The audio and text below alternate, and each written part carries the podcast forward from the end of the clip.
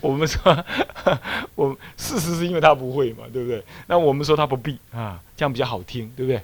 啊，写书哦，同样的写法，你那怎么写就感觉很厉害，怎么写就感觉他很不会。嗯，你要怎么写？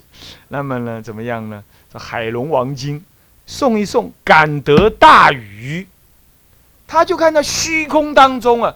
有一只龙腾空而去，你看他不用用剪的，虚空中有龙腾空而去，大家啊，没多久就什么结云，然后就结雨，所以叫做龙泉寺是这样，龙泉金色，啊龙泉金色。不过后来呢，因为降大雨的锐感呢，又改名，因为庙大了嘛，就比如说就改成什么了，龙泉寺。我们现在呢，要是将来有姻缘，也去那里看一看、玩一玩，好不好？龙泉寺这个时候呢，慧勇他也不去了，也不去罗浮寺，广东罗浮寺了。慧勇大师已经早一步就在庐山，住在西林寺，在庐山的北方。太和这个西林寺是在庐山的北方。东晋太和二年，西元三百六十八年，浔阳的逃犯这个人信佛。这个人信佛，啊，他有个弟弟还是儿子叫陶潜，陶什么的，啊，是，不是陶潜啊？不是，不是陶范，陶范的有还有一个儿子啦，都非常的信仰佛法。嗯，所见，陶范，陶渊明的陶，模范生的范，为勇。为这个慧勇大师所见，换句话说，慧勇大师早在西元三百六十八年，也就是十几年前，已经先到了庐山。那他为了赴慧勇大师的会，以为慧勇大师是在广东，其实在庐山就会遇到慧远大师，慧勇大师。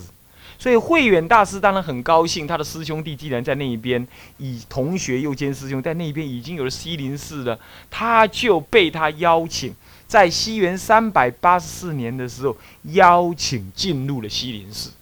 然而当时慧永大师已经领着一堆人了，而慧远大师更是领着，小声小声一点，慧远大师当时更是领着一堆人呢，怎么样也在那儿。两群人呢，没办法住在一块儿。而慧远大师一向非常有名，而又怎么样优秀？而慧勇大师看看呢，他的大师兄来了，这个这位这么有能耐的大师兄来了，我这个庙太小，不能住，不然我就让他住。他干脆，注意听啊，注意听啊，他干脆就请他的护法。当地的刺史，刺史就是什么？刺史很大哦。刺史你查一查，你就知道，刺史就是那个几乎是省长了呢，是一个州的什么州刺史啊，最大的州长了，这么大了。而且当时的州长是我们现在州长管文不管武，对不对？他是文武法律全管，立法权、军权、司法权全部管，行政权全部管，够大吧？够大吧？那么呢？够大吧？那么呢？请他，这叫做横一，环一环呢？齐桓公的桓啊，这是如印师指正我的。他说应该要念桓，对啊，桓温不是恒温啊，桓温啊。那么呢？那么呢？桓一啊，他呢为他建什么呢？为他建东林寺。这个故事我希望告诉你们。当时慧远大师来的时候，慧勇大师非常高兴。可是住在他这个庙里头很很挤，都不能施展得开。师兄弟、同班同学那种爱、那种情谊呀，表露无遗。慧永大师也是一代英杰，也是一代英杰。当时道安门下庐山僧团，他是首要的领导人。那么慧远大师是后来的，然而。他知道慧远大师的成就在他之上，不在他之下，他就随喜功德。可是他又不能放弃他的寺庙，为什么呢？因为他的弟子们也需要跟着他学习。你看看，他就把他的最有力的信徒、刺史桓伊啊，介绍给慧眼大师。你知道怎么跟他讲吗？你看，古大德那种道义，你们一定要学呀。他这样讲，他说：“我这位师兄，这位同学啊，同同同参道友啊，是我师父座下第一成就的弟子。我师父曾经授记他呢，将来东方成就佛法。而今天他来了，我跟他相约而来。可是我呢，没什么德行，我的庙就这么大，他是应该要大弘法化的。”然而他初来乍到，你看他带这么多人居住在我这个小西林寺这个小庙地方，又不能发挥，而我眼前这些徒弟们当然也不能离开。你应该发大心替他建庙，他是将来会有大成就、大影响的人。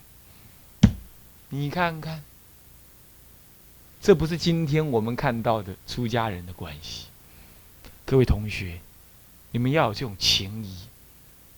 你的成就可以不必高过你的同学，可是你要成就你的同同学的成就。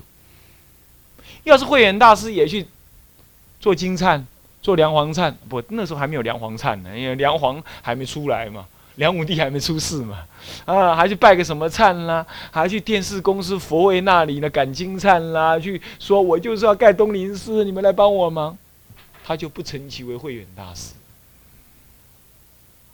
他一辈子就是不必张罗这个，他还盖庙，东林寺是他一手设计的哦。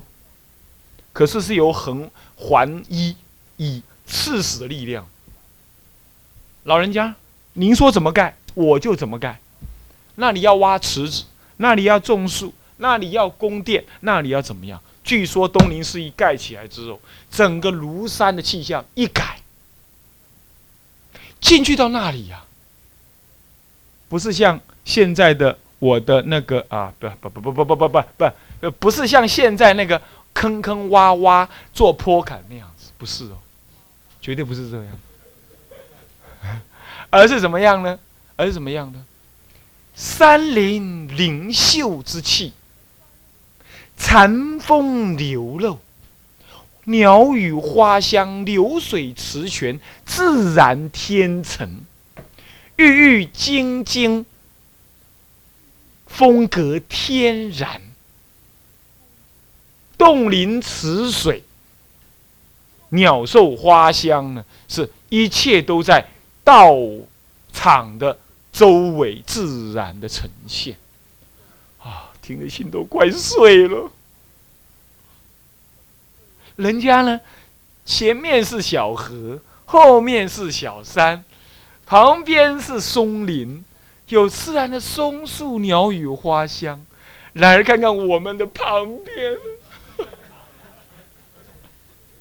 是一望无际的坟墓，前面是车水马龙，后面是乱成一团的杂树，走也走不出去，晃也晃不了。我们的业报如此。唉，别提了，那是令人伤心的地方。这个有录影啊，不能随便讲啊。呃，开玩笑。那么呢，你看看，一个人的福报还是要修的啦，啊，还是要修的啦。福报从诚恳中来。从布施中来，从敦厚中来。我们就是不敦厚、不诚恳、不布施。我们今天要痛定思痛，痛定思痛。所以法水啊，要敦厚一点啊，不必再对自己的上人批评什么了，一切就这样了。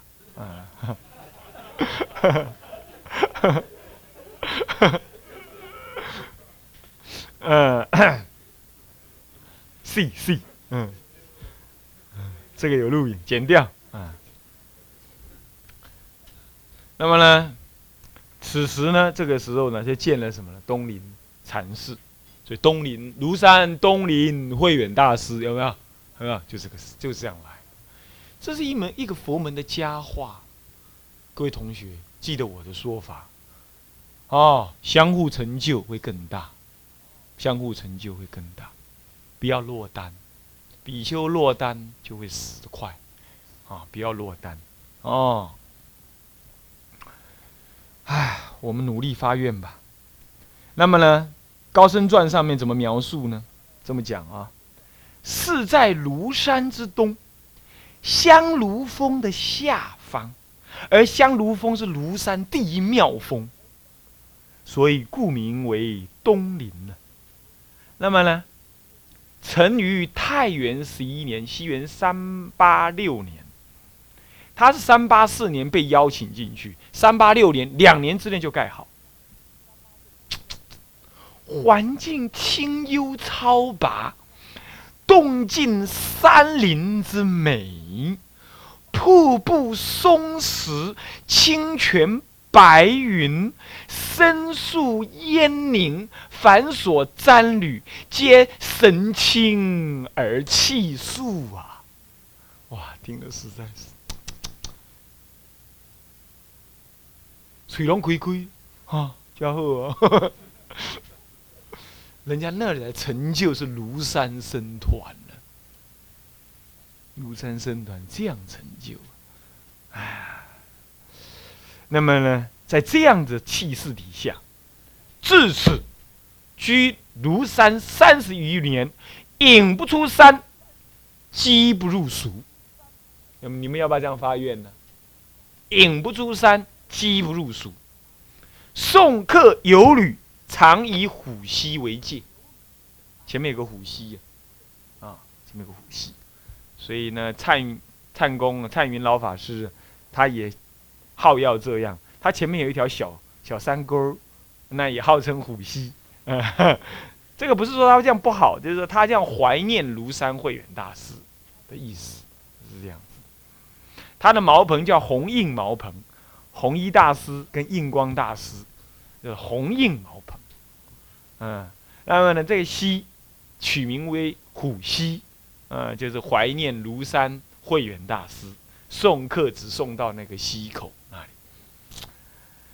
唉，古人的风范呐，我们要多读，我们那个品格才会高啊，懂吗？哦，而不要去批评时事，都算了，懂意思吗？也没什么好批评啊。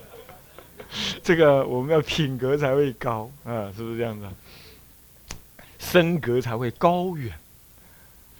那么呢，年五十八岁，也就是东晋孝武帝太元。这个这个，这个太元十六年，西元三百九十一年的时候，僧伽婆罗这位重要的人物，僧伽婆罗，济宾人，建元十九年，西元三百八十三年，来到长安，传有部的说一切有部的毗昙学之史，就是他这位老人家，前面已经有介绍过了。他来到了卢父的卢父就庐山呢的南山精舍，来到南山精舍，这不是南山大师那个那个南山律师的南山哈，南山律师是终南山哈，这里头怎么会取名南山呢？嗯，我们我没有去考据，我没有考据出来，我目前不知道哈，好，但是他们名字不是南山大师那个南山啊，啊，不是南山绿的南山啊，他是来到南山的金色，这个时候呢。慧远大师以执弟子礼的方式恭请他来到般若台。那时候他为了要学般若，他建一个般若台，可能就在般若台上面论经说法。哦，这个般若台据说现在还在，我们以后去考据考据啊，亲自去考据一下，好不好？嗯，很棒的哦。那么般若台呢，溢出了什么呢？有部的学将。法圣，法圣所学的什么《阿比昙心论》，嗯，知道吧？同名哎，不简单呢，嗯。那么，那么呢，译的那个那个那部书哈，《阿比昙心论》，然后还有呢，世贤所著的什么呢？那个《三法度经》。还有晋安帝隆安五年（西元四百零三年），师是是呃，这个慧远大师六十八岁的时候呢，六十八岁的时候，罗什大师至长安，那么呢，慧远大师呢，这个又请他的弟子啊，又请他的弟子啊，拿了信啊，去问大乘义，大乘义。到六十九岁的时候呢，有晋安帝元兴元年呢，与刘遗民这个人，这些人总共有一百二十三人，在般若云台精舍，般若云台精舍，另外庐山的南方，呃，西方，庐山之阴就庐山之西呀，庐山的阴呢，西方，阿弥陀佛像前面，这一定是一个大义，大金大金色的那个像前面。共同立誓往生极乐世界。六十九岁，他立誓往生极乐世界。刘遗明这个人念佛半年，听清楚哦，他在家人哦，念佛半年，在定中见佛。慧远大师从开始念佛到他入灭，见佛三次，亲自现前三次。所以说啊，这些人呢，依的什么修的呢？依《阿弥陀佛经》修？不，他没有依《阿弥陀佛经》，他依《波州三昧经》而修的，依《波州三昧经》而修。他年七十岁的时候，西元四百零三年，作书跟还这个桓玄，这位扬州牧啊，后来篡，打算要篡帝位，篡了帝位之后，又被什么刘裕所杀。所以刘裕建宋朝，刘宋，南朝宋就是刘裕宋的。不过最强势的是桓桓玄，桓玄呢跟他用书信来辩论沙门不敬王者，沙门不礼敬王者。所以我们今天呢随便对王者打工作揖，还是不太好的，懂吧？应该跟他叫平起平坐，不卑不亢才对。啊不过没有顶礼还可以啊，他这主要是顶礼。还有对于他杀太沙门的事情，他要还还旋呢，要淘汰沙门，认为出家人太多太泛滥，要淘汰，懂吗？要淘汰，惹得当时执政者的厌烦。我们今天的佛教有没有这样呢？某种程度有，某只是他不敢，执政者不敢表现形色而已。啊某种程度，因为太兴盛，太有钱。那么呢，淘汰沙门之后呢，他意志坚定，甚至于写那封信的时候啊，写到悲愤落泪，悲愤落泪。那么呢，这些书信的往返，后来集成，你们应该去看，你们应该赶快去看，叫做《沙门不敬王者论》五篇。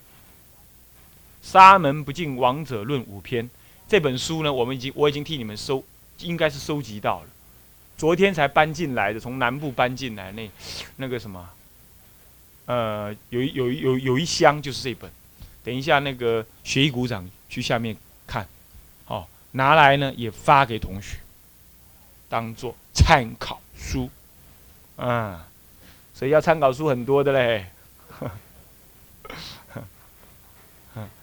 不用担心哈，能看多少算多少。OK，那么呢，集成《沙门不进王者论》，做一个比丘，如果不看《沙门不进王者论》，你的比丘的格啊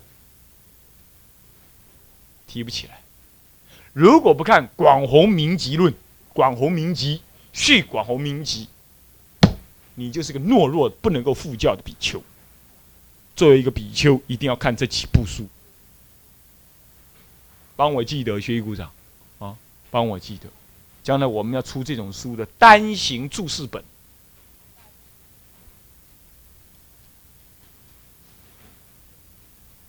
啊，我这一辈子要做这种事，这个书一定要我来写它，嗯，然后来流通，让大家来看，作为一个比丘，怎么护教，怎么护教？啊，不是修行，你啊，嗯。那么呢，他写的这个呢，他悲愤的七十几岁的老人呢，写信写到哭，那种热忱，那种护教的诚恳。那么呢，这样一写之后啊，桓玄还嘴里硬，还不认输。但是呢，隔了一年，他总算撤回，他要沙门必须礼敬王者的命令，他总算撤回。当时桓玄桓玄呢，杀人不眨眼，